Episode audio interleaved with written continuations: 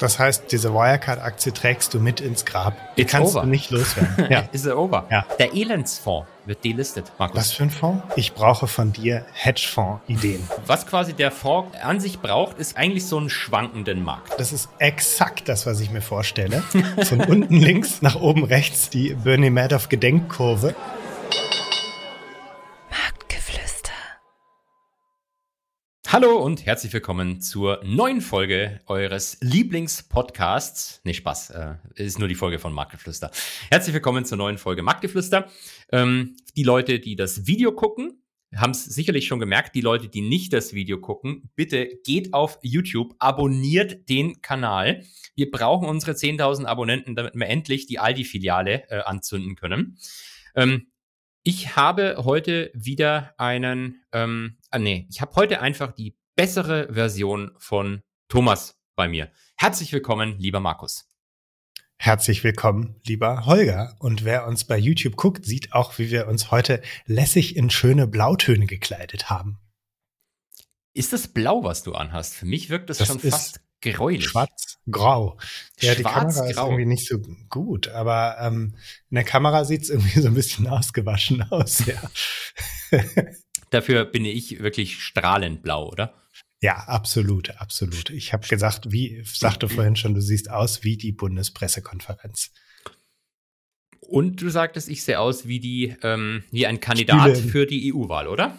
Ja, stimmt. Es gibt auch Kandidaten für die EU-Wahl, die sich dann auf Aus Aufstellungsversammlungen in äh, blauen Hoodies kleiden. Oder ähm, wer war das denn nochmal? Ähm, die Münchner Sicherheitskonferenz. Mhm. Der damalige Vorsitzende. Wie hieß der? War das der Ischinger? Ischinger. Der hatte doch zum Abschied auch sich in einem blauen Hoodie verabschiedet. Ernsthaft? Ja, Das weiß sah ich leider nicht. irgendwie, es sieht immer sehr komisch aus, wenn Leute, die man sonst im Anzug gewöhnt ist, plötzlich einen Hoodie tragen. Aber ähm, ja, von dir bin ich so- eigentlich die Marktgeflüster-Uniform gewöhnt, diese, diese Weste, die du immer trägst. Ja, normalerweise, ähm, ja, äh, da wieder der Aufruf an alle, wenn ihr so Westen von anderen Börsen habt, lasst mich das gern wissen. Ich habe nur die von der CBOE.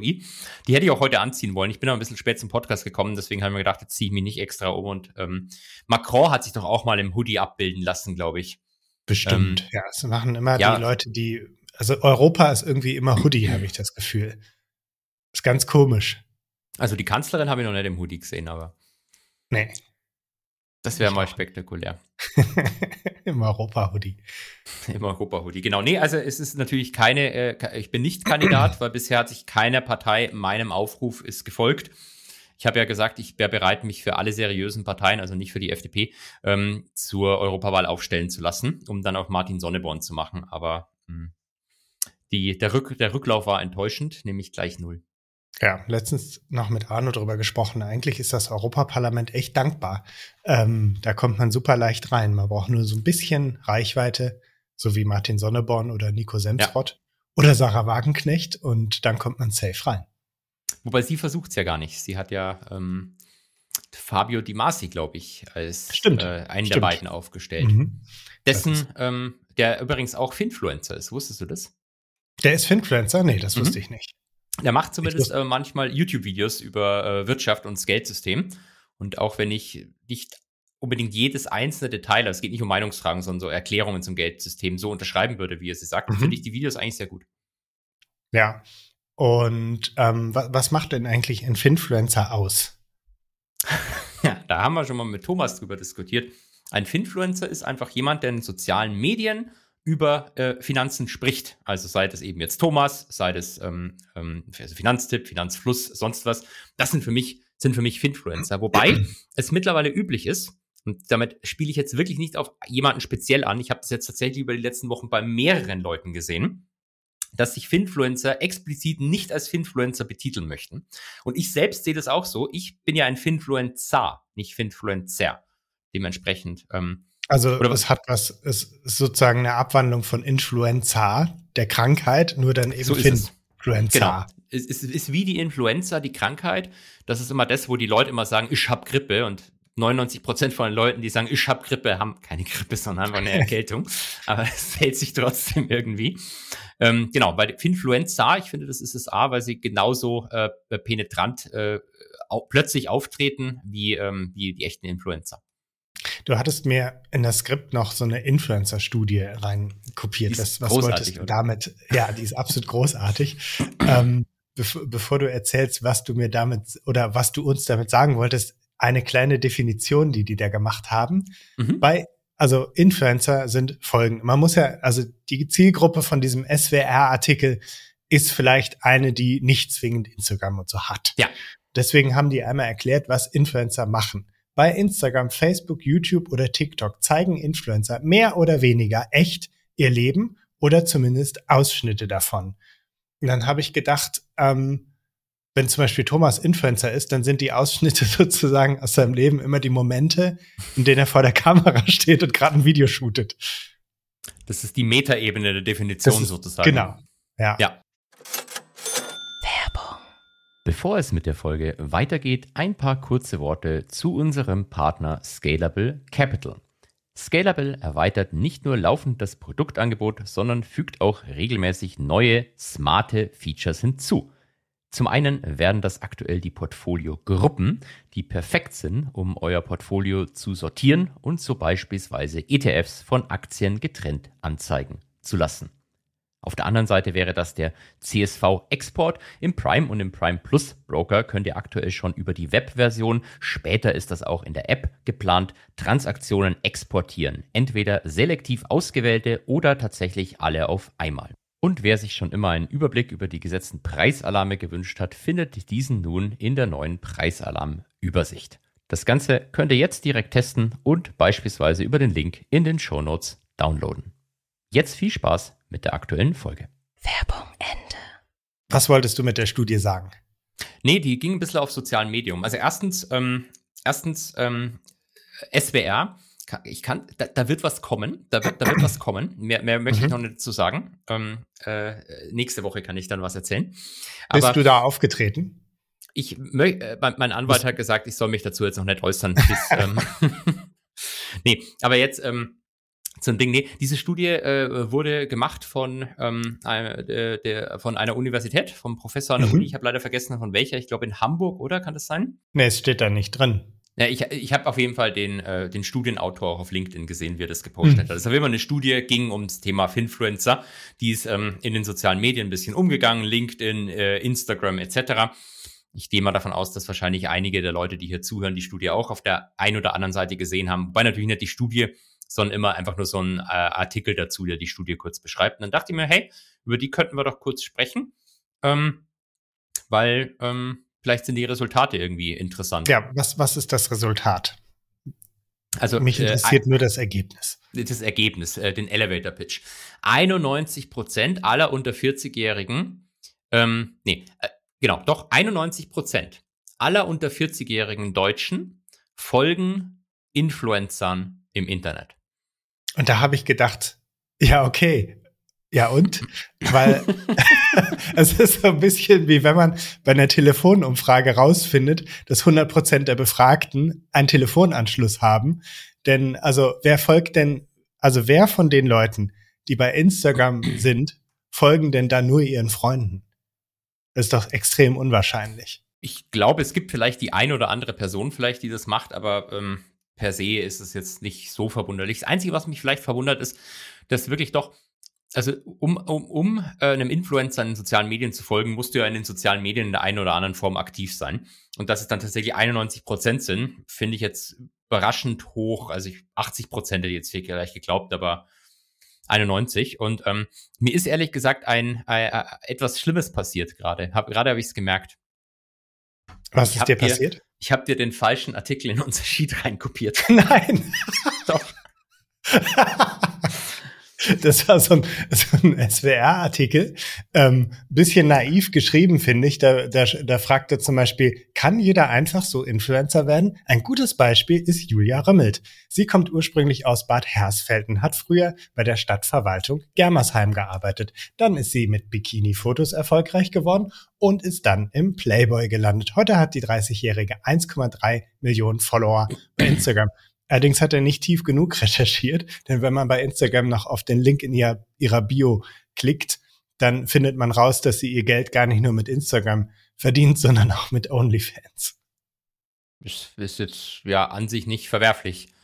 Ähm, ich weiß jetzt gar nicht, warum sie die, warum sie die Dame da speziell rausgepickt haben. Ähm, aber ich meine, es ist ja, ist ja auch ein so, sozialer, sozialer Medienkanal, oder? Ich habe ja ernsthaft, also wirklich ernsthaft überlegt, ob ich auch einen OnlyFans-Account machen soll. Ja, mach das. Ähm, also jetzt ernsthaft so im Sinne von Mit OnlyFans. exclusive, exclusive Content. In mein Portfolio. Ja. Wenn über OnlyFans dabei, also es schreibt ja niemand vor, dass OnlyFans für, ähm, sagen wir mal, erotischen Kanal, äh, äh, äh, es heißt ja nicht, dass nackt Content. machen Haut zeigen heißt, sondern du machst dich nackt und zeigst dein Portfolio. Ja, genau. Und äh, OnlyFans wurde ja auch gar nicht, glaube ich, mit dem Hintergedanken gegründet, das für sowas zu benutzen, sondern das hat sich halt dann so ergeben, weil, glaube ich, deren Nutzungsrichtlinien das erlauben, während das bei anderen vergleichbaren Dingen nicht so passiert. Das heißt, Nee. eigentlich sollte das sowas wie Patreon sein. Genau, ist, glaube ich, der Okay. Ursprungsgedanke gewesen. Und dann hat Ja. sich das halt einfach in diese Richtung weiter, ähm, weiterentwickelt. Und ähm, ich weiß ehrlich gesagt gar nicht, wa- was mich an dem Artikel ein bisschen gewundert hat, ist, wie sie gerade speziell auf diese Dame jetzt gekommen sind. Das wird nicht erklärt. Also einfach so random irgendeine genommen oder vielleicht haben sie die interviewt oder sonst was. Ich weiß es nicht. Es war auf Mhm. jeden Fall der falsche Artikel. Ich habe da den richtigen jetzt reinkopiert. Es kamen halt, ähm, es, also der Artikel, den ich dir jetzt aus den reingeschickt habe, war vom 8.2. Den, den ich dir eigentlich reinkopieren wollte, der war vom 9.2. Hast du ihn? Ja.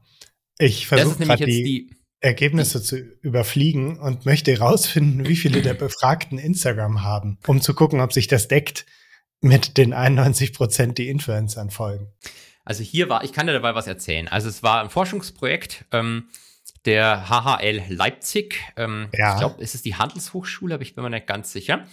Ähm, mit dabei war auch noch die Fachhochschule St. Pölten und Paradox, was auch immer das ist. Jedenfalls haben die, ähm, vielleicht bin ich deswegen, habe ich da gedacht Hamburg, weil HH ja normalerweise irgendwie Hansestadt Hamburg ist. Naja, jedenfalls haben sich die Inf Finfluencer-Profile angeschaut und jetzt wird ein Schuh draus. Nämlich insgesamt 357 aktive Profile auf Instagram ausschließlich. Und zwar ähm, deutschsprachige Finfluencer. Ich weiß nicht genau, wie die das definiert haben. Ich gehe aber mal davon aus, dass da wahrscheinlich sicherlich der Thomas dabei war. Ähm, sicherlich war da der Saidi dabei als Finfluencer. Ähm, oder was gibt's noch? Auf der Invest treten da auch noch ein paar auf. Es gibt ja, gibt ja quasi mich auch in echt. Ich bin ja der unseriöse Professor. Es gibt ja jemanden, der sich Professor Finanzen nennt, der deutlich mehr ähm, Reichweite hat als ich. Ähm, äh, solche Leute waren da sicherlich mit dabei. So, und die haben insgesamt über 10 Millionen Follower. Mhm. Ähm, was mich da, was, wa- wa- was meine Frage wäre, die da gleich aufkommt, hast du die gleiche? Also das Ähm, sind ja ein Achtel der deutschen Bevölkerung. Ja, und ich finde es immer schwierig, wenn man das alles zusammenzählt, weil man weiß ja, also ähm, wahrscheinlich ähm, es ist wie wenn wir sagen, okay, 1,5 Millionen äh, oder 1,2 Millionen Follower auf ähm, YouTube oder Ja. erreichen, keine Ahnung, etwas mehr davon pro Monat, dann nochmal eine Million im Podcast, dann okay, dann erreichen wir schon drei Millionen pro Monat äh, oder vier dann ähm, was haben wir für eine Reichweite bei Instagram? Ja, dann kommt man wahrscheinlich, je nachdem, wie wir zählen, kämen wir auch auf 10 Millionen, aber wahrscheinlich ähm, äh, überlappt sich das dann so ein bisschen. Ich gehe davon aus, dass hier wahrscheinlich sogar eine mega krasse Überlappung ist. Ähm, aber gut. Ähm, 50 Prozent der Finfluencer sind seit 2020 aktiv. Ähm, was jetzt, glaube ich, nicht so mega verwunderlich ist. Mhm. Ähm, den Thomas gibt es ja schon ein bisschen länger, oder? Äh, 2014, 2015 war, glaube ich, das erste YouTube-Video. Ja.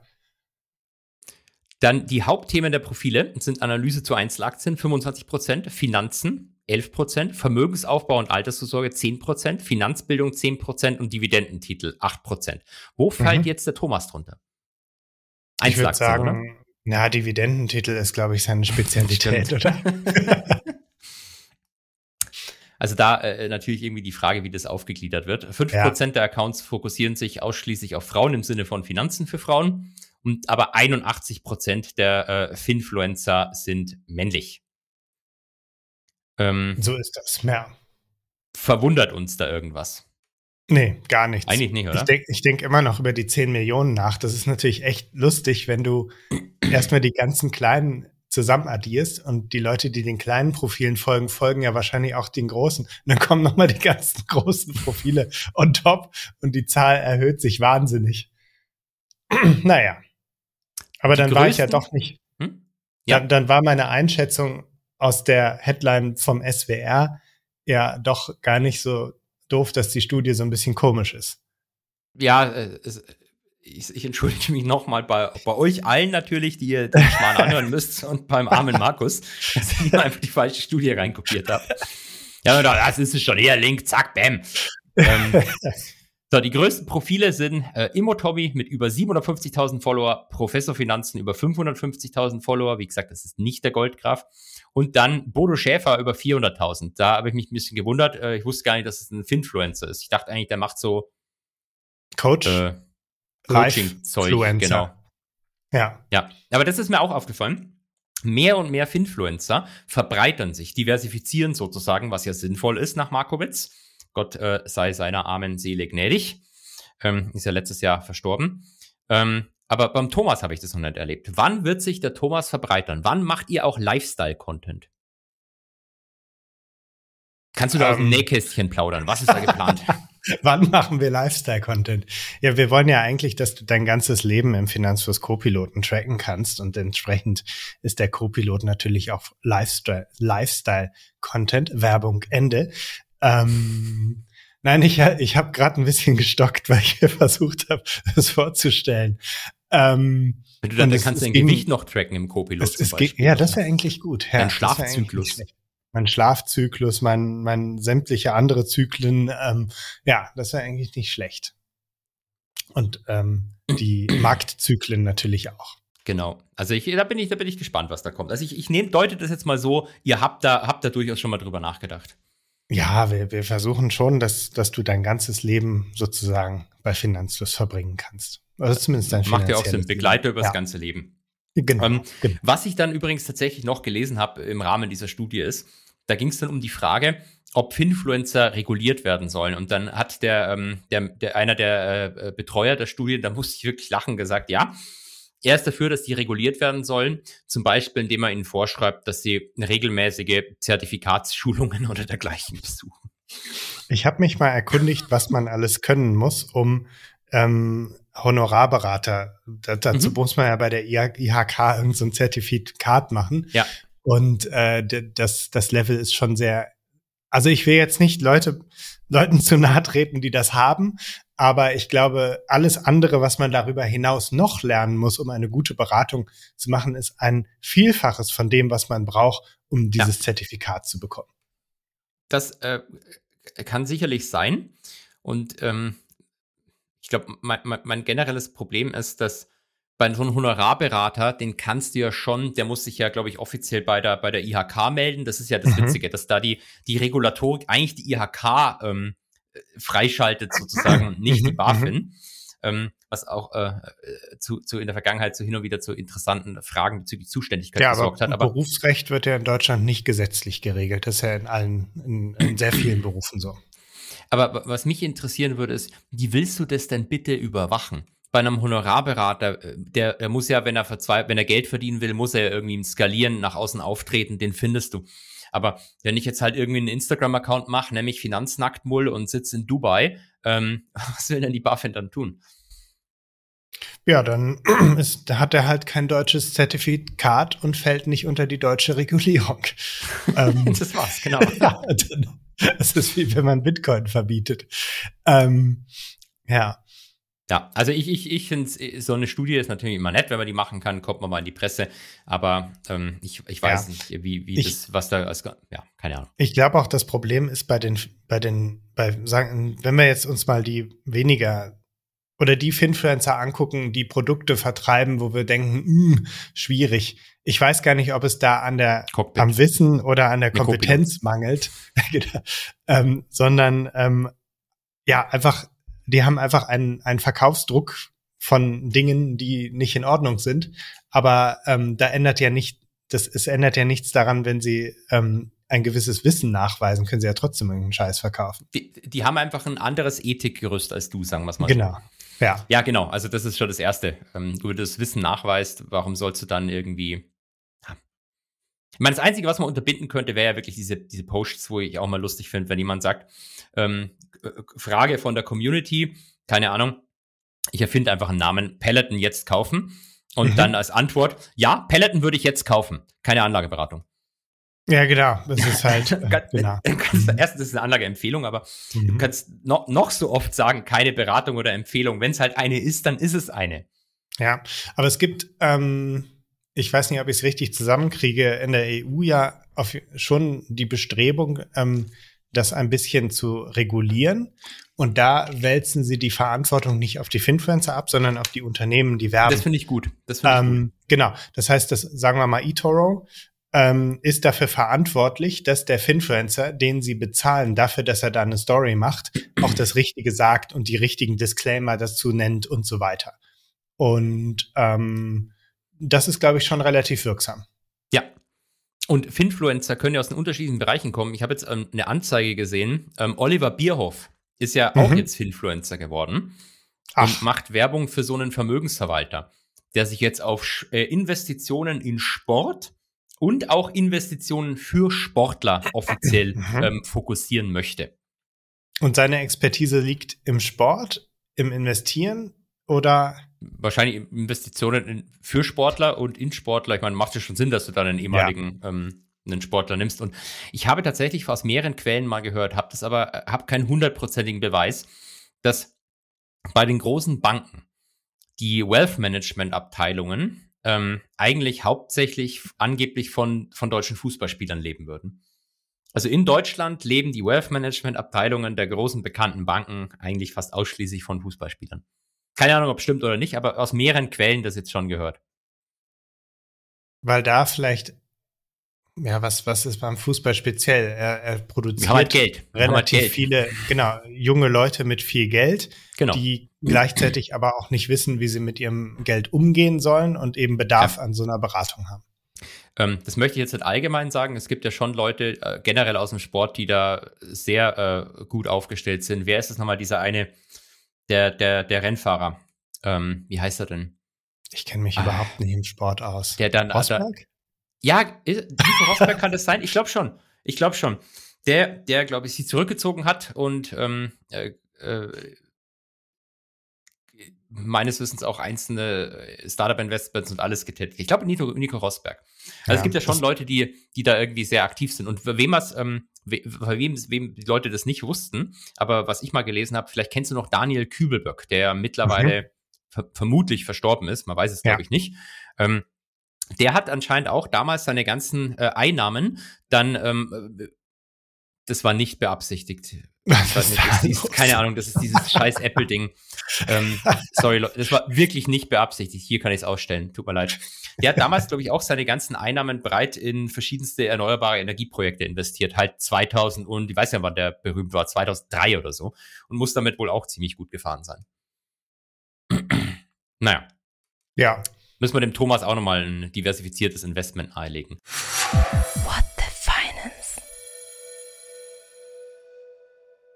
Du hast da ja. ein Problem, gell? Jetzt sind wir gleich beim ich hab, Thema. Ich habe ein Problem und zwar, ich muss nochmal reacten auf alte Folgen. Also äh, nach, nach, nach der letzten Folge ist, glaube ich, schon mehr als zehn Folgen her. Mhm. Ähm, äh, hat Thomas einige Sachen gesagt und ich dachte, jetzt muss ich ja, Jetzt wirkst du sie mal rein. Jetzt wirkst genau, du mal rein. Jetzt nein, pack deine Liste aus. nein. Und zwar, also ich reacte auf Folge 78. Mhm. Ähm, in der Folge davor hatte ich nämlich gesagt, dass ich ähm, auf den Crash warte. Dabei habe ich natürlich Gerd Kommer zitiert, so wie ich ihn immer zitiere. Der sagte, die jungen Leute sollten auf die Knie fallen und um einen Crash beten, ähm, denn das sei für ihre Rendite das Beste, wenn man anfängt äh, zu investieren. Daraufhin sagte Thomas, naja, aber wenn der Crash kommt, dann könnte es passieren, dass Markus seinen Job los ist, weil es vielleicht generell nicht mehr so mhm. läuft. Das hat mich natürlich in Angst und Schrecken versetzt. Und dann habe ich gedacht, ja, Thomas hat absolut recht. Ähm, der Crash darf nie wieder kommen. Aktien dürfen nur noch hochgehen. Ich war auch nie der Meinung, dass der Crash kommen sollte. Ähm, und ähm, aber ich brauche eine andere Anlagestrategie, denn ich muss gestehen, 70-30 ist mir zu riskant. Ähm, ja, es, äh, es, da, das ist eine Anlagestrategie, da, da, da gibt es ab und zu mal einen Crash und da hat man Volatilität und das, ähm, das geht gar nicht. Deswegen, ich brauche von dir Hedgefonds-Ideen. ähm, ist es, ist, ist das, wie, wie viel Sarkasmus und Ironie schwang dabei jetzt gerade mit? Es ist absolut ehrlich. Ich bin der Meinung, es sollte nie wieder runtergehen. Also gut, da bin, bin ich ja auch deiner Meinung. Die, die, Noten, die, die Notenbanken sehen das ja auch so. Und ja, tun, ja, tun ja ihr Möglichstes. Ja, und ich brauche einen Hedgefonds, der mich eben vor Downturns hedgt. Ähm, ich, es ist am besten ein, wo die Kurve von links unten nach rechts oben geht und überhaupt nicht schwankt. Also Bernie Madoff gibt's ja leider nicht mehr, den Fonds, aber irgendwie sowas. Der Bernie Madoff auch nicht. Aber Stimmt. Ähm, du hast doch schon einen Hedgefonds, oder? Bist du mit dem nicht happy?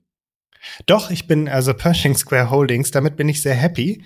Ähm, aber, und der läuft auch richtig gut, mhm. aber ähm, der ist natürlich schon sehr volatil, was ich natürlich absolut geil, ähm, nein, was absolut nicht geht, die Volatilität ist, geht gar nicht, der schwankt mir zu stark. Ich brauche einen Hedgefonds, der weniger äh, stark schwankt.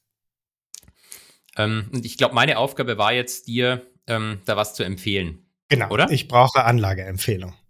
Genau, ich habe mir tatsächlich ähm, ein paar Sachen rausgesucht, dachte mal, über die können wir sprechen. Ähm, zwei Dinge nämlich. Ähm, auf der einen Seite eine, eine Volatilitätsstrategie und auf der anderen Seite was, was mit der Realwirtschaft zu tun hat. Hm, was willst du denn, was möchtest du denn von beiden, über was möchtest du denn lieber sprechen? Also Volatilitätsstrategie klingt nach, ich profitiere von hoher Volatilität. Oder was bedeutet Teil, das? Ja, teilweise ja. ja. Ja, dann, dann, dann schieß mal los. Also ähm, ich, ich bin draufgekommen, darüber zu sprechen, weil äh, es waren ja die deutschen Optionstage. Ich weiß nicht, ob dir das mhm. aufgefallen ist. Die deutschen Optionstage waren. Klingt spannend. Das klingt vor allem sehr retaily und tatsächlich so ist es mhm. auch.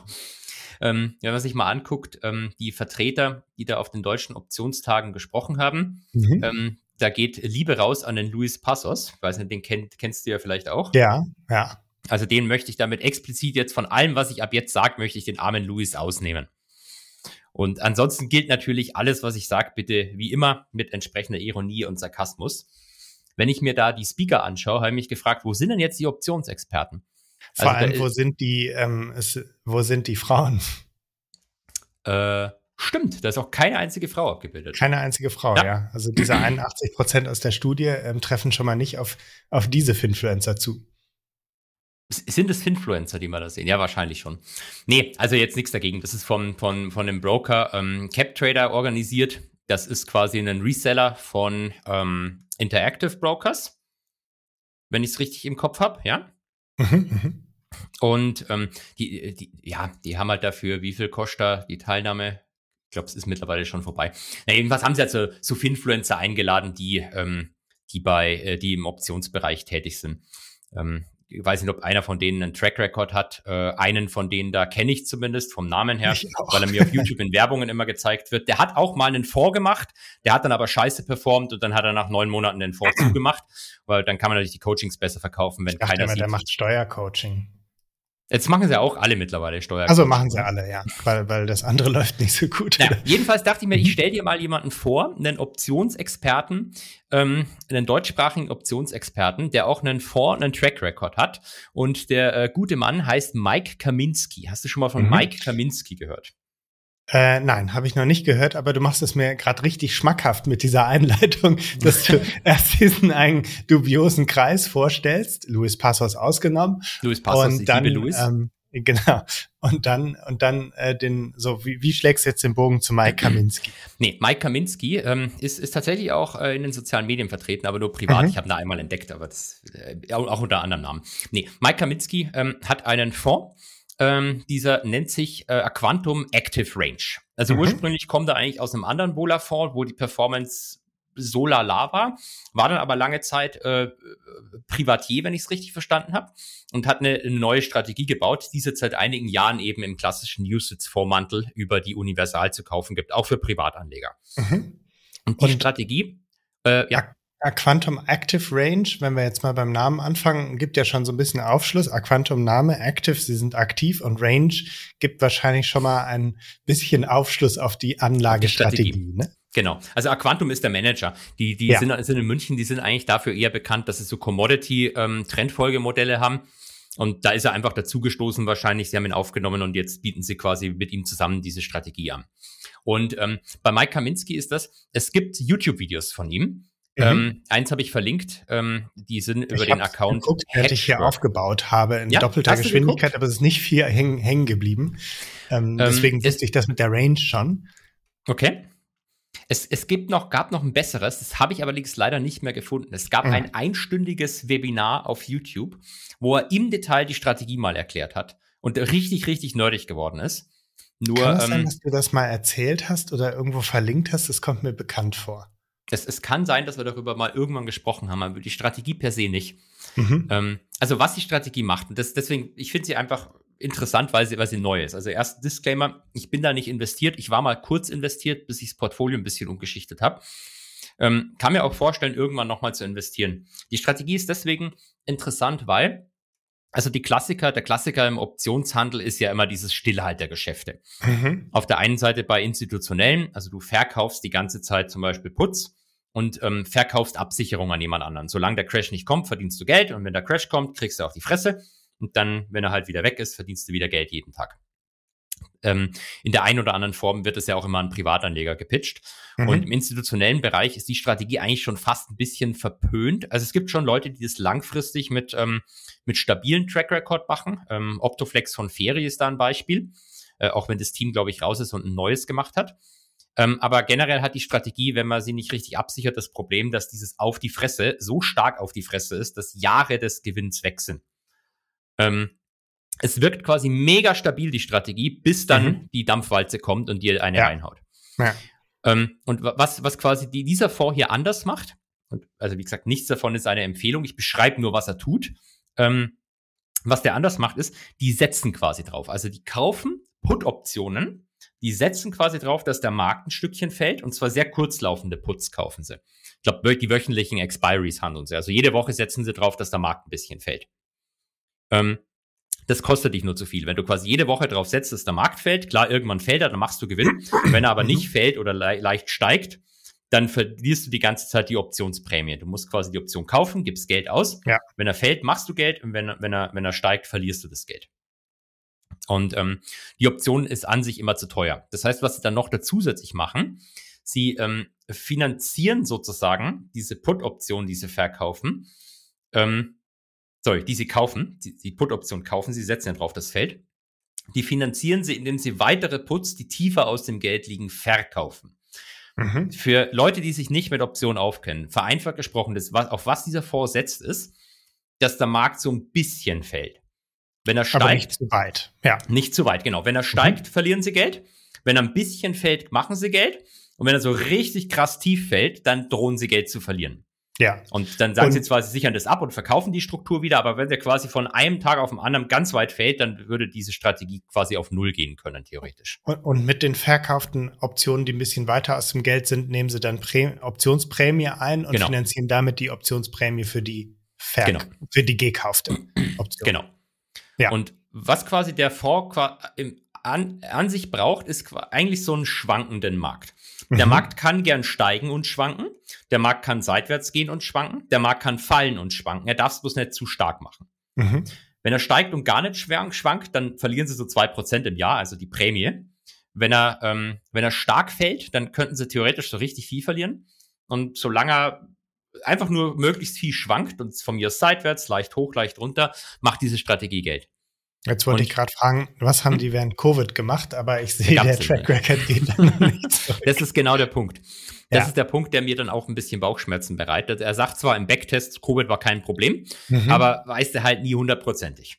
Wie willst du das backtesten, wenn die, ähm, also ich habe das so verstanden, dass sie sich morgens hinsetzen, überlegen, wie weit könnte der Markt heute fallen, dann ihre Optionen setzen und dann schauen sie, was passiert wirklich. Wenn der Markt er hatte da so ein Beispiel gebracht, bis sieben Prozent fällt, dann ja. gibt's Geld. Wenn er dann mehr als sieben Prozent fällt, dann schmälert es den Gewinn und wenn dann noch weiter fällt, dann machen sie Verlust. Das heißt, die, die überlegen ja wahrscheinlich jeden Tag aufs Neue, was könnten wir tun. Aber die Strategie ist regelbasiert. Ah, okay. Also du, okay. du hast quasi mhm. feste Regeln, nach denen du vorgehst. Das heißt, du man könnte das auch automatisieren. Ähm, könnte man wahrscheinlich. Mhm. Die Frage ist halt, wie, wie komplex diese Regeln sind und ob du das willst. Also sicherlich ist das zum Teil auch automatisiert, dass da irgendwie der Computer dann sagt, aber ich glaube, er hat irgendwo in einem Video gesagt, sie, das macht schon noch jemand menschlich. Also sie, es ist viel automatisiert, aber sie überwachen das auch. Was mhm. du eigentlich immer machen musst bei diesen, ähm, auch bei den richtig krass automatisierten Handelsstrategien, muss ja jemand dabei sitzen und gucken, dass der Computer nicht amok läuft, wie bei diesem Retail-Produkt. Das in äh, äh, äh, äh, ich wollte jetzt den Namen nicht aussprechen, aber die zweimal schon in die Luft geflogen sind, weil die, mhm. weil die Handelsstrategien über Nacht amok laufen sind und alle Kundengelder verzockt haben innerhalb von ein paar Stunden. Genau. Und man sieht eigentlich schön an der Strategie, was der Fonds macht der läuft immer so seitwärts oder fällt ein mhm. bisschen und dann hat er wieder so einen Jump nach oben. Also es sieht eigentlich ja. wie so eine Treppe aus. Ja, stimmt. Und das sind immer die Phasen, wo der Markt dann besonders volatil war, da machen sie Geld. Und wenn der Markt halt nichts macht oder nur steigt, dann verlieren sie ein bisschen Geld die ganze Zeit und brauchen halt wieder so ein also wenn alle paar Monate so ein 5% Dip passieren würde, das wäre wahrscheinlich perfekt für die Strategie. Mhm, mh. Ich hatte erst gedacht, oh, die sind aber in letzter Zeit ganz schön lang gefallen. Und dann fiel mir auf, dass es ein sehr kurzer Chart ist und es nur zwei Monate waren. Genau, das ist es halt. Du, da, das kaufst du halt nicht weil, und dann jeden Tag drauf gucken und hoffen, dass es steigt, sondern du brauchst eigentlich Wohler im Markt. Deswegen ähm, könnte man das aus Portfolio-theoretischer Begründung als Komplement zu einem Aktienportfolio sehen. Mhm, mh. Also ist jetzt kein ähm, Multi-Strategy-Hedgefonds im Millennium, wo du sagst, kannst eigentlich dein ganzes Geld im Millennium investieren. Sollte man nicht tun natürlich, aber mhm. theoretisch kannst du das, weil die relativ konstant steigen. Ähm, das ist jetzt was, das ist wahrscheinlich eher so als Komplement zu Aktien, weil wenn es bei Aktien nicht gut läuft, läuft es bei denen. Wenn es bei Aktien gut läuft, dann läuft es meistens bei denen eher seitwärts. Okay. Ähm, Womit ich jetzt nicht sagen will, dass du da die Hälfte von deinem Geld reinstecken sollst. Nein, muss ich auch erstmal in meinen Arbeitsvertrag gucken, ob ich das darf. Ähm, aber ich finde es einfach einen interessanten Vor, weil jeder kann sich diese Videos auf YouTube anschauen, wo äh, mhm, äh, mhm. äh, der Herr Kaminski das quasi erklärt auf Deutsch und gibt vielleicht einfach mal so einen Einblick, wie Optionsstrategien ähm, im, im, mehr institutionellen Bereich ablaufen. Jetzt ja. die, meine große Befürchtung bei dem Fonds ist, dass der von heute auf morgen irgendwann in die Luft geht dass ja. halt diese Absicherung nicht klappt. Und dieses Risiko, das siehst du halt im Chart nicht. Der Chart sieht halt mega stabil aus, aber es muss dir halt einfach klar sein, dass da Tail-Risiko drin ist. Und ja, das ja. siehst du nur, wenn es passiert. Meistens guckt man sich ja auch nur die Volatilität an, aber es gibt ja Risiken, die sich dadurch nicht genau. abbilden lassen.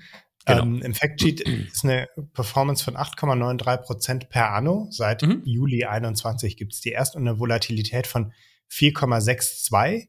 Ähm, das heißt, ja, MSCI World hat, sagen wir mal, die dreifache Volatilität ungefähr. Mindestens ähm, eher mehr. Ich hätte gesagt ja. 17 Prozent oder so fast. Ja, ja. Ja, um, ja genau, was eine, eine ganz gute Sharp Ratio bringt. Allerdings finde ich jetzt, also würde ich jetzt nur da rein investieren. Hm? Die Performance dafür, dass es Risiko ja auch droht, dass es in die Luft fliegt, ein bisschen klein. Denn der MSCI World, je nachdem welchen Zeitraum man betrachtet, hat auch locker 8,93 Prozent per Anno Performance ja. gemacht. Wenn man sich nur den Chart von Anfang bis Ende anguckt, wenn ich jetzt mit einem Sparplan investiere und die Volatilität dadurch ja auch nutze, jetzt komme ich wieder zurück in mein altes Muster, ähm, dann erziele ich dadurch ja noch höhere Rendite, weil ich ab und zu mal günstiger einkaufe ja. und so weiter. Cost-Average-Effekt. Wobei ich weiß gar nicht, ob der Effekt das so Rendite-Reihenfolge, nee. Chance sozusagen. Weißt du, man ähm, merkt, auf dir sitzt so ein kleiner Thomas und der flüstert jetzt gerade ins Ohr. ja, deswegen hätte ich jetzt gedacht, also für das Risiko wäre mir die, die Performance-Aussicht ein bisschen klein. ähm, ja, wie gesagt, ich, ich, ich, will nicht sagen, dass dieses Risiko besonders groß ist, dass das explodiert. Mhm. Und wenn du ähm, Herrn Kaminski zuhörst, dann sagt er halt, dass theoretisch besteht das, aber sie haben tausend Absicherungsmöglichkeiten, aber weißt du halt nie, ob ja. die dann am Ende greifen. Deswegen ja. würde ich da, wie gesagt, auch nie eine große Position reinlegen, sondern das ist halt, wenn, wenn dann einfach so ein zusätzliche ba zusätzlicher Baustein mhm. von dem Portfolio. Aber ja, dann habe ich noch was anderes für dich. Darf ich dir noch einen zweiten vorstellen? Ja, gerne. Dann, wenn du sagst, du möchtest was Stabileres haben, sagst hier, mhm. oh, eine Vola von vier, das ist schon krass. Das, das zappelt dir zu sehr rum dann äh, bitte ich dich auf den zweiten Link zu klicken. Ja. Das ist formal kein Hedgefonds, sondern ein Long-Only-Fonds, der nur Anleihen kauft. Ja, ein, Aber Cat, ein Cat-Bond. Ein Cat-Bond, nämlich Katastrophenanleihen. Achso, dachte, es hätte. ja, ich wollte gerade sagen, ich bin eher Team Hunde, aber Thomas könnte es interessant finden, der mag Katzen. Echt, bist du Team Hunde? Ja. Schwierig. Schwierig. also ich bin ganz klar auf Seite von Katzen, muss ich gestehen. Okay. Dann gucken wir uns jetzt den Cat Bond an oder Cat Bond. Cat Bond. Also für alle Leute, die jetzt sagen, äh, jetzt klicken sie schon wieder auf irgendwas drauf und zeigen das nicht. Cat Bond Fonds schauen im Wesentlichen alle gleich aus. Man kann da, ist schon wichtig, auch einen guten zu finden, aber sagen wir mal so, die Performances unterscheiden sich nicht so mega krass. Das ist hier 12 Capital, also 12, 12 Kapital ausgeschrieben. Ähm, die Leute fragen sich jetzt alle wahrscheinlich, wo ISIN?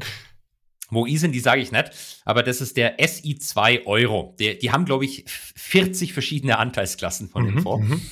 Ähm, ist, schauen aber alle im Wesentlichen gleich aus. Und äh, da möchte ich dein Augenmerk auf die Performance letztes Jahr äh, blicken lassen. Okay, dann zoome ich mal rein. Letztes Jahr, das ist exakt das, was ich mir vorstelle. Von unten links nach oben rechts die Bernie Madoff Gedenkkurve. Allerdings habe ich gerade schon den Fehler gemacht, ein bisschen zu weit raus zu zoomen. Mhm. Was ist denn da im, Dezember, im September 2022 passiert? Ja, das sind die UK-Pensionsfonds doch fast in die Luft gegangen. Hat man, glaube ich, auch ah. damals im Podcast drüber gesprochen. Und das mhm, ist so ein mhm. Ding, das haben natürlich auch viele Pensionsfonds drin. Und äh, wenn, wenn Versicherungen ihre Bilanzen äh, etwas anpassen müssen, dann sind die auch von, von, von dieser Geschichte, die wir da was hatten, betroffen. Es hat, ja. also im Wesentlichen haben einfach viele Leute dieses Zeug verkaufen müssen. Und das hat dann einen entsprechenden Drop in den Preisen erzeugt, der aber seit 2023 sich äh, seit, äh, entsprechend Seit einem hat. Jahr ist er stabil, davor hm, nicht so. Genau. Äh, Cat Bonds waren ein Investment, die waren lange Zeit scheiße. Mhm. Seit einem Jahr sind sie ein richtig gutes Investment gewesen. Mhm. Hallo Barfin, ich sag gewesen. Ich habe gewesen gesagt. Ich habe nicht gesagt sind noch. Ähm, und haben auf jeden Fall im Moment einen sehr stabilen äh, Return. Hatten wir in dem Podcast schon mal über Cat Bonds gesprochen? Ich glaube, dass du mit Thomas mal drüber gesprochen hast. Bin mir aber nicht sicher. Es kommt mir irgendwie bekannt vor. Aber erzähl doch noch mal genau, was die machen und ähm, ja. In, in, einem Halb, in einem Halbsatz, Versicherer haben das Problem, die können diese ganzen Häuser in den USA nicht versichern, weil wenn dann so ein mhm. Tornado kommt, dann macht er halt ganz viele Häuser weg und dann wird die Versicherung pleite. Ja. Also geben sie die Risiken weiter an Rückversicherer. Die haben das gleiche Problem.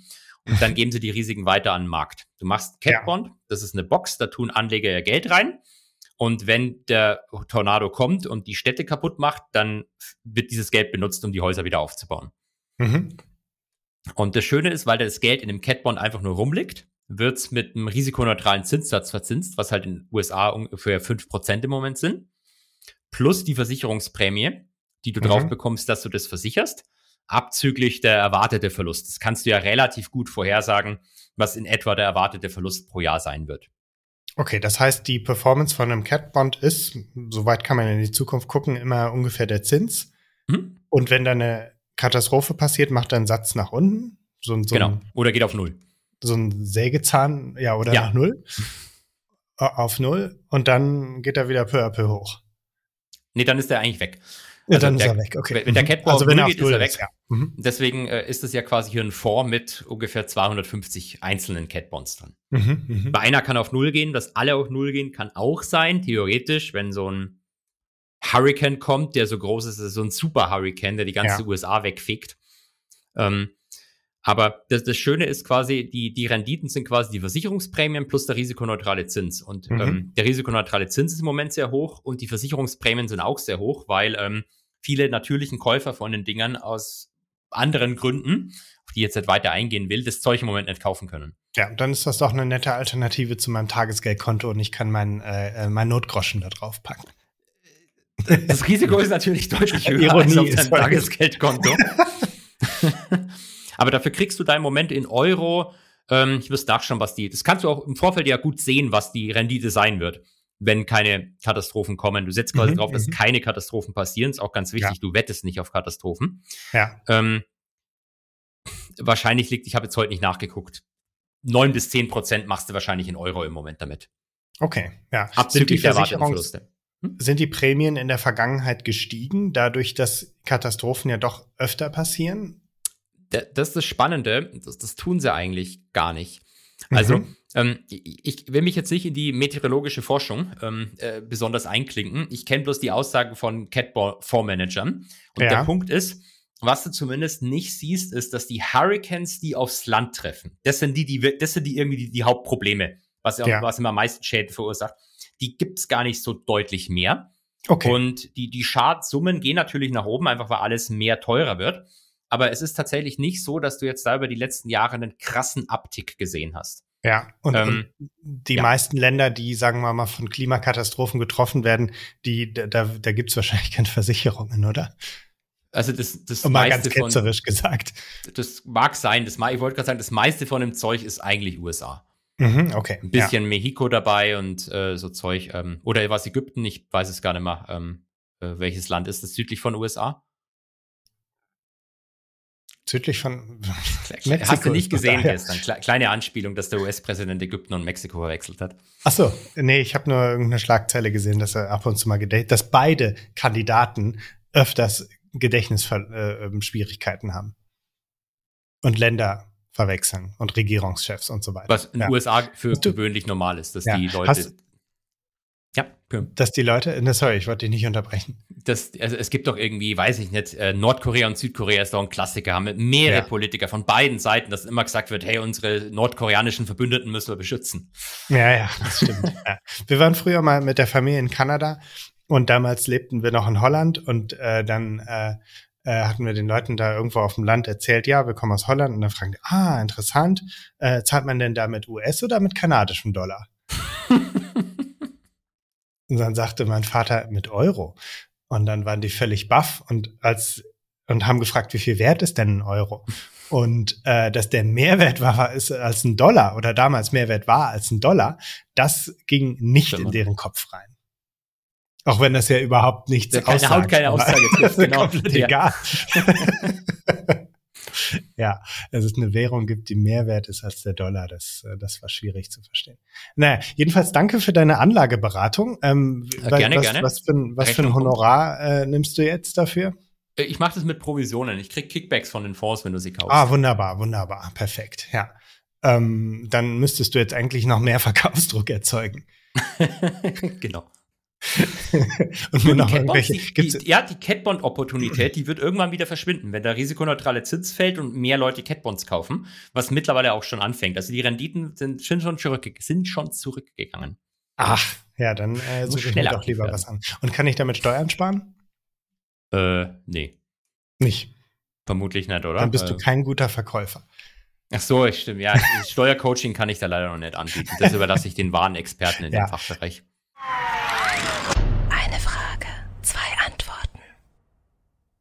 Ich habe noch eine, eine, eine User-Frage ja. von ähm, Philipp.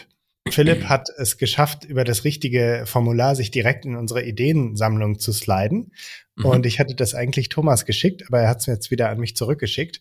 ähm, Philipp fragt, was mache ich mit meinen, also Stichwort Steuern sparen, was mache ich eigentlich mit meinen Wirecard-Aktien, Klammer auf, Wert minus 20.000, Klammer zu könnte ich die Thomas schenken und er verbucht die Verlust, Verluste mit Aktiengewinnen und hat so einen Steuervorteil und dann so ein cringes Zwinker-Smiley.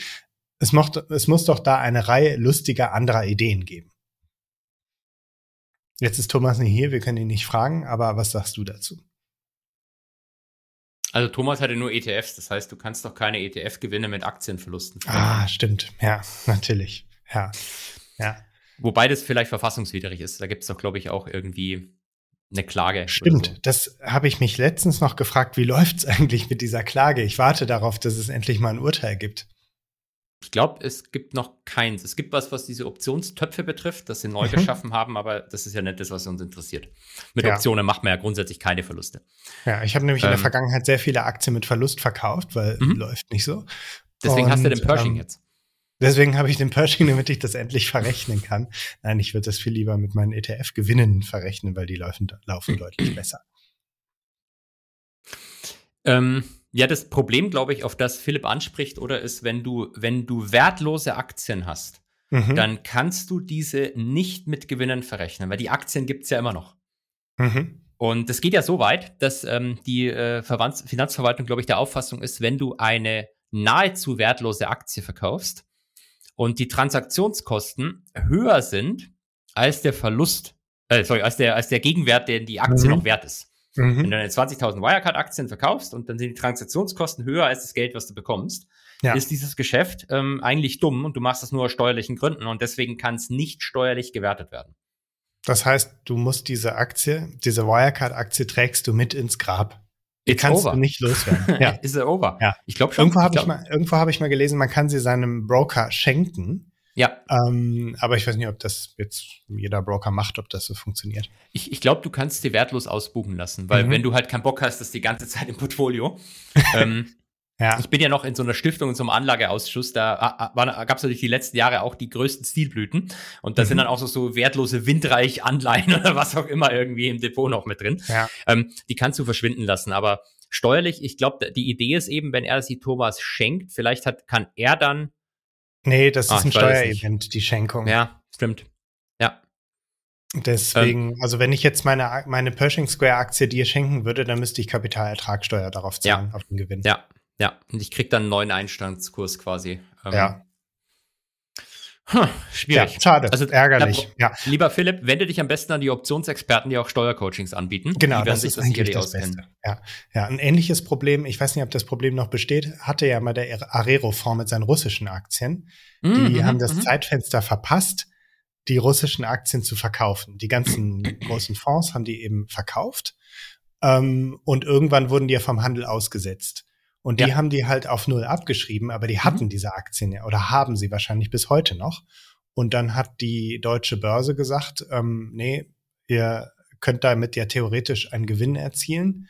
Und deswegen ähm, setzen wir euch vom Handel aus, wegen der Russland-Sanktionen, weil ihr eben diese russischen Börsen, äh, mhm. russischen Aktien immer noch im Portfolio habt. Ich weiß nicht mehr, wie das ausgegangen ist. Auf jeden Fall hatten da einige Fonds Beef mit der deutschen Börse und ähm, weil die deutsche Börse eben diese Sanktionen sehr eng ausgelegt hat.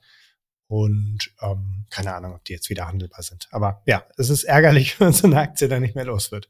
Das, das, hätte man mal den Herrn Putin fragen sollen im Interview. Ich weiß nicht, ich habe es ich nicht gesehen noch. Es gibt ja seit gestern Abend in der Nacht so ein zweistündiges Putin-Interview. Ähm, aber keine Ahnung, ob es auch um Aktien geht. Ähm, aber was ich eigentlich sagen wollte, ist, ähm, das Problem existiert in anderer Form erneut.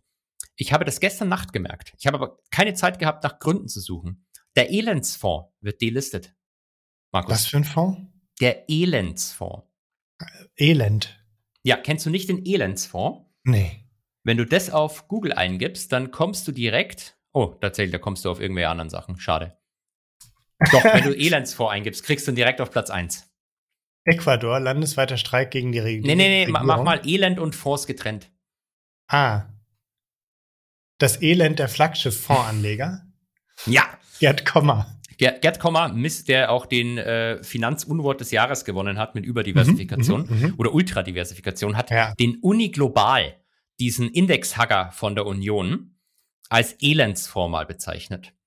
Und ich habe von Scalable die Nachricht bekommen, dass der Uni Global tatsächlich bei Getex delistet wird. Und anscheinend sei es so, äh, die Union selbst würde dazu keine Aussage treffen. Mhm. Ähm, und man weiß eigentlich gar nicht, warum er delistet wird. Okay, das heißt, man muss den dann, man kann ihn nur noch an die Fondsgesellschaft zurückgeben und ja, oder halt ja. übertragen woanders. Du kannst ja ganz normal bei, bei allen anderen Brokern kaufen, aber halt nicht mehr über die Börse GetTex und dementsprechend nicht mehr bei Scalable. Und ist deswegen lustig, weil der Elandsfonds halt Get, outperformt. Ah, okay. Ja, dann, dann würde ich den aber auch so bezeichnen. ja, der hat auch, wenn ich jetzt, ich bin jetzt gerade auf Tagesschau, ich habe glaube ich noch nie auf tagesschau.de Börsenkurse gecheckt wusste gar nicht, dass es da geht. Ähm, Auf die Online geht es auch, gell? Stimmt. Im letzten Monat ist er auf jeden Fall gut hochgegangen. Ja. Tradegate. Ah ja, bei Tradegate äh, ist der letzte Kurs 29. Dezember. Frankfurt 9. Februar. Heute ist der 9. Februar. Ja. Ja. Ich glaube, es ist noch nur GetText, wo er delistet wird. Zumindest habe ich es nur von GetText gelesen. Aber ich bin ja auch so ein schlechter Finfluencer, der weiß dann auch gar nicht warum. Aber es ist mir bloß eingefallen, weil du es gerade mit Herrero angesprochen hattest. Ja. Keine Ahnung. Naja, ähm, wir werden es rausfinden. Bis zum nächsten Mal vielleicht. Die Wochenhighlights. Wir müssen noch kurz Markt machen, Thomas. Äh, ja. Thomas. Markus. Du hast übrigens äh, irgendjemand ich weiß nicht, einer von euch beiden hatte äh, den anderen Markus beim letzten Mal genannt. Ich weiß nicht mehr, wie Ich glaube, ich war's. Ja, kann sein. Da habe ich mich schon ge implizit gefreut, dass du heute kommen wirst. ja, es war eigentlich die Ankündigung. Es ist nicht überraschend, sondern es war angekündigt. Also, wir machen es in 30 Sekunden.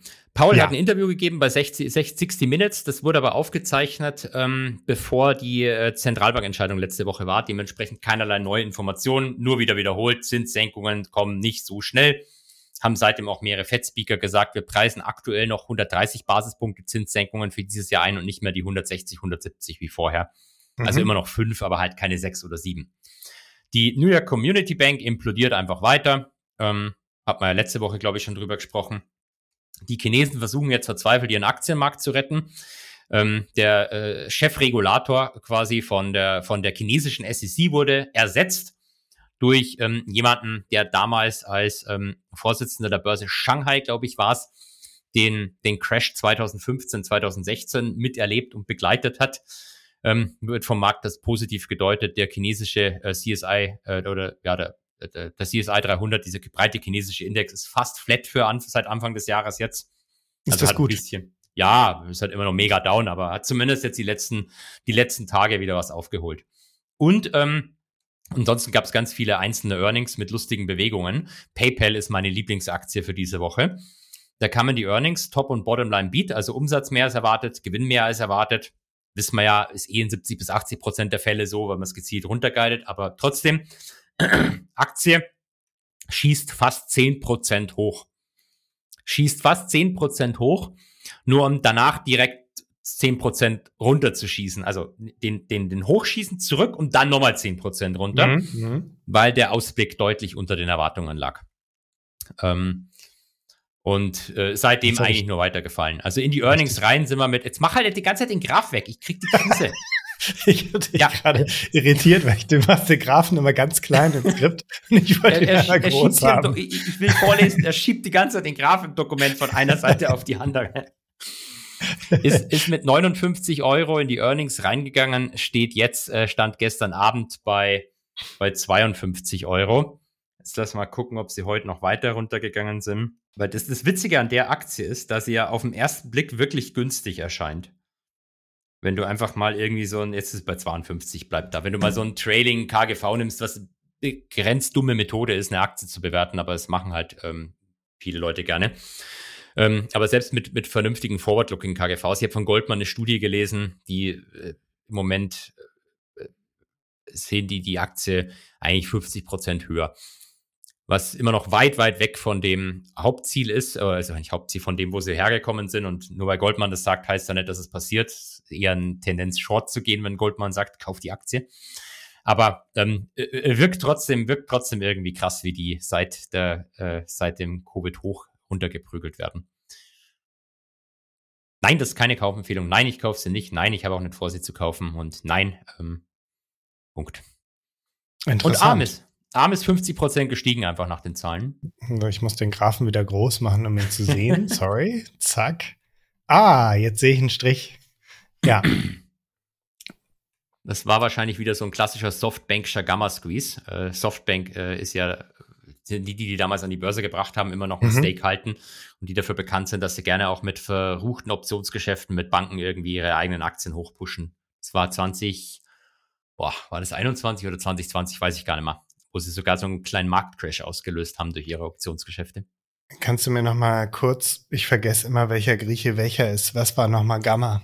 Du kaufst einfach ähm, Far Out of the Money, du hast die Aktie, du kaufst Far Out of the Money Optionen drauf, Ist- dann muss die Bank die Aktie zur Absicherung kaufen, da steigt sie ein bisschen, aber über das Gamma ist ja dann, oder das, Gamma bedeutet nichts anderes, die ist jetzt gestiegen durchs Absicherungsgeschäft der Banken, dazu muss die Bank aber jetzt eigentlich noch mehr kaufen, dann kaufen andere Anleger noch mehr, also im Wesentlichen kannst du es auch Gamma- fast als Delta, Delta Squeeze Ja, bezeichnen. ist Gamma die Ableitung vom Delta? Ja. Okay. Genau. Ja. Genau, ist die Veränderung vom Delta, dass durch steigende Mhm. Aktien einfach die Hedging-Geschäfte, die Absicherungsgeschäfte der Banken, die müssen für bereits verkaufte Optionen sogar noch Aktien nachkaufen. Und da kannst du gezielt ähm, ziemlich viel Unfug mit betreiben. Okay. War, hast du ich meine, gab noch ein paar mehr Single-Stocks. Uran ist auf dem 16-Jahres-Hoch. Weiß nicht, ob du dir den äh, Trading Economics Chart mal angucken willst. Sieht auch ganz dramatisch aus. Ähm, wenn man guckt, Uran ähm, zu, zu Covid-Zeiten war irgendwie bei, bei 20 und jetzt steht es bei 106. 2007 waren die schon mal ganz weit oben. Ja, da gab es schon mal. Ähm, schon mal so eine E-Funktion und dann die E-Funktion ja. runter und jetzt geht die E-Funktion wieder hoch. Okay, Uran muss ich kaufen. Interessant. Ja. Hättest du kaufen müssen vor Hätte zwei ich, Jahren. Ja, ja, ja. Nein, die, die Vergangenheit ist doch natürlich auch immer ein reliable Zukunft. Indicator für die absolut, Zukunft. Absolut, absolut. Ich gucke mir immer nur die Vergangenheit an. Ja, nee, also ich meine, Uran, klar, ähm, ist, wird ja jetzt von, ist jetzt grün in, auf EU-Ebene, ähm, erneuerbare Energie sozusagen und wird ja auch von, von vielen Leuten, ähm, äh, ich glaube von der, boah, von dieser UN-Organisation, ich weiß gar nicht mehr, wer da sich fürs Klima kümmert, wird das als wichtige Technologie bezeichnen. Und selbst Greta Thunberg hat ja gesagt, dass Uran eine wichtige Technologie ist. Bis dann, glaube ich, ihr Vater wieder dementiert hat oder so. Irgendwas war da mal. Ja. Aber ähm, ich glaube, Putin leuchtet ja auch grün, also macht Sinn. Ja. Echt findest du, ich finde Uran scheiße. Ich habe keinen Bock, dass so ein Atomkraftwerk neben mir sitzt, aber. Nein, ähm, ich sagte Putin. Ich hätte aber trotzdem gerne wahrscheinlich Strom. auch wichtig. Hm? Putin findet es wahrscheinlich auch wichtig. ja, ich. ich weiß gar nicht. So der größte Uranproduzent der Welt ist ja Kasatomprom aus Kasachstan. Ja. Wobei Und ich meine, ja, dass Deutschland hm? da auch immer sein Uran für die AKWs her hatte, ne? Ja, Kasachstan ist ja nicht böse. Die sind ja, sind ja, ist ja okay. Ja, da hat der, der war doch in Kasachstan, gell, wo der Diktatorpräsident die Hauptstadt nach sich benannt hat. Das ist geil, oder? Ich glaube, war das nicht der Nur-Sultan oder so? Die haben es ja, glaube ich, wieder zurückbenannt. Aber stell dir mal vor, Frau Merkel, kurz bevor sie ab, äh, abgeht, benennt Berlin äh, auf Merkel um. Merkel. dann tritt sie ab. Merkel, ja, also, nur Merkel. Wir fahren nach Merkel. Wir fahren nach Merkel. Das ist gut. Ja, das ist gut. Ja, normalerweise ist es ja eigentlich andersrum, dass Menschen nach Städten benannt sind. Also Nachnamen. Achso, ich wollte gerade sagen, sag mal ein Vorname, der eine Stadt ist. Gibt's aber mit Sicherheit auch. Ja, gibt's mit Sicherheit auch. Gibt's mit Sicherheit Stimmt, auch. Ja, ja. Karlsruhe. Ähm, gut. Wollen wir noch die andere Frage Sollen wir noch was machen? Community? Ja. Ja, wenn du noch was hast, die, gerne. Die Frage von Steffen vorlesen. Der interessierte oh sich da explizit für deine Meinung. In einer der letzten in einem der letzten Marktgeflüster-Podcasts hatte Holger sich kritisch zu Faktorprämien geäußert, dass er daran nicht glaube. Als Professor ist und sollte Holger streng wissenschaftlich basiert unterwegs sein. Das Thema Faktorprämien ist gut untersucht. Ich fände es spannend, Klammer auf, und unterhaltsam, Klammer zu, wenn Thomas Holger in diesem Kontext darum bittet, auf den wissenschaftlichen Aufsatz von Pharma und French Volatility Lessons einzugehen. Nützlich wäre die Meinung von Thomas, natürlich wäre die Meinung von Thomas auch spannend. Klammer auf, aber eher bekannt und nachvollziehbar, Klammer zu. Spannend ist auf jeden Fall das, das entscheidende Wort. Ich kenne kenn den Aufsatz nicht. Ähm, ich, ich, ich glaube, der, die, die Antwort ist wie folgt. Ich habe nirgendwo mich kritisch zu Faktorprämien in der Vergangenheit geäußert. Also generell muss man mal aufpassen. Wissenschaft kann natürlich Finanzwissenschaft kann nur die Vergangenheit anschauen. Mhm. Du kannst keine Aussagen über die Zukunft treffen. Du, außer du versuchst halt Vorhercast-Modelle zu machen, aber die kannst auch nur auf Vergangenheitsdaten testen letztlich. Es geht da nicht anders. Das heißt, ähm, ich, ich leugne natürlich nicht diese wissenschaftlichen Aufsätze, die ähm, bestimmte Faktorprämien identifiziert haben. Aber das generelle Problem ist, dass es, da gibt es auch verschiedene Erklärungsansätze, aber es ist nicht so klar, warum es sowas gibt.